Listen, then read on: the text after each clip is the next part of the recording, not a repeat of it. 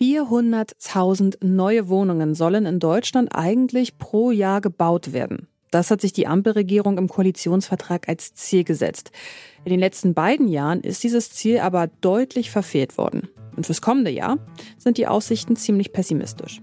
Aber warum werden in Deutschland eigentlich zu wenig Wohnungen gebaut? Und wie kann sich das ändern? Darum geht es in dieser Folge. Ich bin Sophie Warnbrunn. Hey, hey. Zurück zum Thema.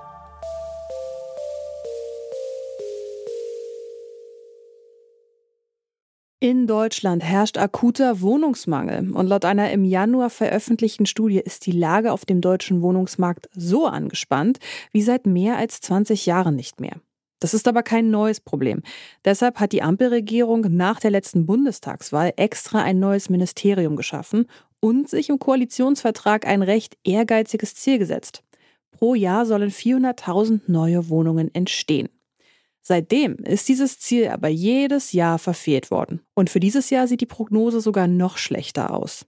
Das hat Bundesbauministerin Clara Geiwitz am Montag in einem Interview mit dem Portal web.de erklärt. Ist diese Zielmarke für den Neubau dann überhaupt realistisch? Das habe ich Lukas Siebenkotten gefragt. Er ist Präsident des Deutschen Mieterbundes, der die Interessen von Mieterinnen und Mietern gegenüber der Politik vertritt. Es ist äh, die Zahl, die man eigentlich bräuchte, äh, wenn äh, ein einigermaßen ausgeglichener Wohnungsmarkt erreicht werden soll. Dass man 400.000 pro Jahr, nachdem es in den vergangenen Jahren nur 300.000 oder etwas weniger waren, nicht erreichen würde, liegt seit einiger Zeit auf der Hand und ist natürlich ganz heftig noch zusätzlich verstärkt worden durch die wirtschaftliche Krise im Zusammenhang mit dem Ukraine-Krieg. Welche Zahl an neu gebauten Wohnungen halten Sie denn für realistischer? Also ich finde, es wäre schon gut, äh, wenn man es zurzeit schaffen würde, wenigstens 300.000 pro Jahr ähm, fertigzustellen. Und davon, auch das hat die Regierung übrigens sich ja vorgenommen, 100.000 im äh, Sozialwohnungsbereich, also im geförderten Bereich, also solche Wohnungen, die man sich auch dann leisten kann, wenn man nicht so ein dickes Portemonnaie hat. Gemeinsam mit anderen Verbänden haben Sie kürzlich einen Sonderfonds Wohnen gefordert, also mehr Geld für den Neubau von Wohnungen. Bauministerin Clara Geiwitz hat nun wiederum erklärt, dass mit mehr Geld alleine das Wohnungsproblem in Deutschland nicht gelöst werden könne. Sie verweist auf gestiegene Zinsen, Lieferengpässe und eine starke Auslastung der Bauindustrie.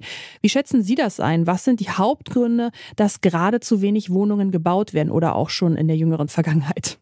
Es ist richtig, dass es nicht am Geld alleine liegt aber es liegt in erster Linie am Geld. Offensichtlich ist es so, dass die derzeitigen Wohnbauförderungsrichtlinien äh, die Investoren nicht hinterm Ofen hervorlocken, sonst würden wir äh, nicht so geringe Baufertigstellungszahlen haben.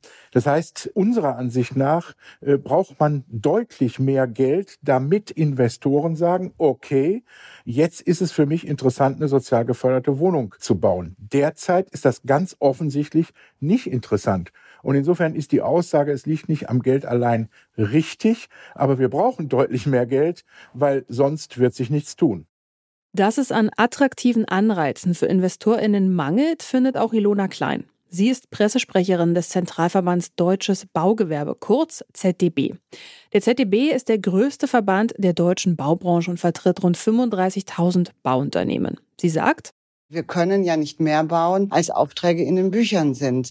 Ähm, insofern ist ja die Frage eher die, äh, warum investieren Menschen nicht in Wohnungen in diesem Land?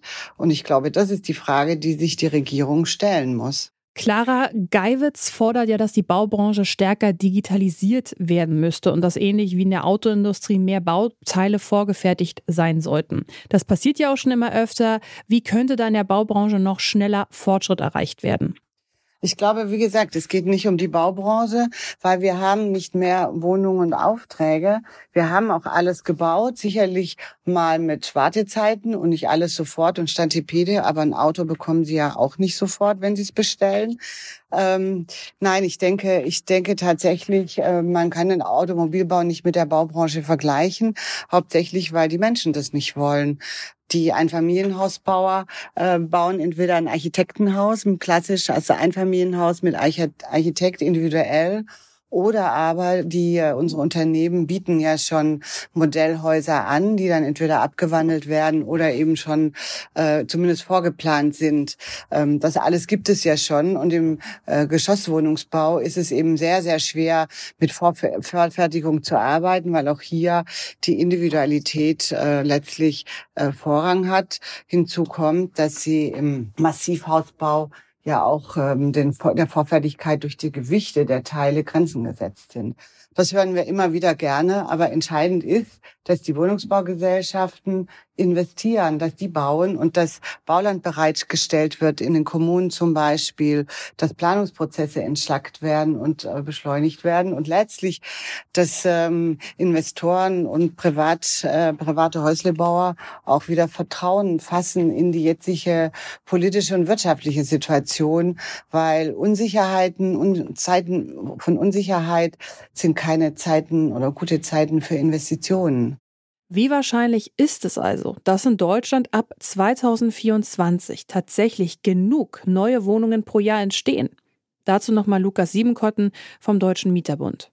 Ob wir es in den nächsten Jahren tatsächlich schaffen, 400.000 Wohnungen äh, pro Jahr äh, fertigzustellen, hängt ganz wesentlich davon ab, welche Förderpolitik die Bundesregierung betreibt wenn sie sowas macht, wie wir das mit anderen Verbänden vorgeschlagen haben, nämlich ein Sondervermögen äh, zu schaffen, das mit zweistelligen Milliardenbeträgen ausgestattet ist, dann mag es sein, dass man sich so langsam den 400.000 nähert. Aber bisher hat die Bundesregierung nicht gesagt, dass sie irgendwas an ihrer Fördersystematik ändern will oder die Bundesländer haben es auch nicht gesagt. Und insofern bin ich bis zum Beweis des Gegenteils skeptisch, ob man das so schnell erreichen kann, äh, auf 400.000 pro Jahr zu kommen. Fassen wir doch jetzt nochmal zum Schluss zusammen. Ein neuer Sonderfonds wie der Sonderfonds Wohn, den Sie ins Spiel gebracht haben. Was braucht es praktisch noch, um tatsächlich an diese Zahl an neuen Wohnungen heranzukommen, umgebauten Wohnungen, wie auch immer, die wir in den Großstädten gerade brauchen?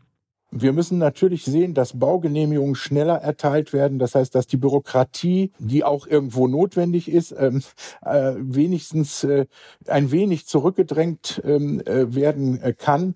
Und wir brauchen vor allen Dingen ein Zusammenwirken der Bundesländer. Die 16 unterschiedliche, alle 16 Bundesländer haben eigene Wohnbauförderungsrichtlinien. Wenn man da vielleicht mal hingeht und freiwillig sagt, jawohl, wir gucken jetzt mal, bei wem das am erfolgreichsten läuft und nach dem System machen wir weiter.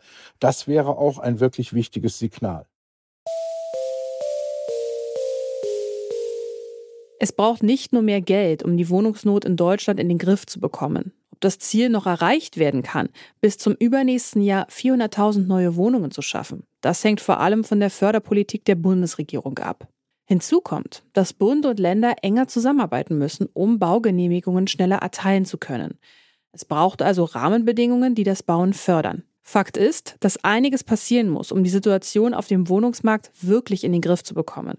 Wenn ihr euch noch intensiver mit den Problemen auf dem deutschen Wohnungsmarkt befassen wollt, dann hört doch mal in unseren neuen Storytelling-Podcast Teurer Wohnen rein. Das ist der bisher aufwendigste Podcast, den wir in der Geschichte von Detektor FM realisiert haben. Der ist in Zusammenarbeit mit Radio 1 vom RBB entstanden. Darin widmen sich meine Kollegin Charlotte Thielmann und ihr Team in aller Ausführlichkeit dem Immobilien- und Wohnungsmarkt.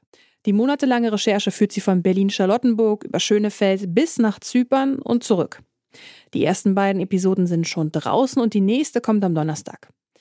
Damit ihr sie nicht verpasst, abonniert Teurer Wohnen doch am besten direkt in eurer liebsten Podcast-App. Und mehr Informationen findet ihr auch auf detektor.fm slash teurer-wohnen. Und damit war es das von uns für heute. An dieser Folge mitgearbeitet haben Erik Simonsen und Lars Feyen. Produziert hat sie Florian Drexler. Chef vom Dienst war Oliver Haupt und ich bin Sophie Warmbrunn. Macht's gut und bis ganz bald.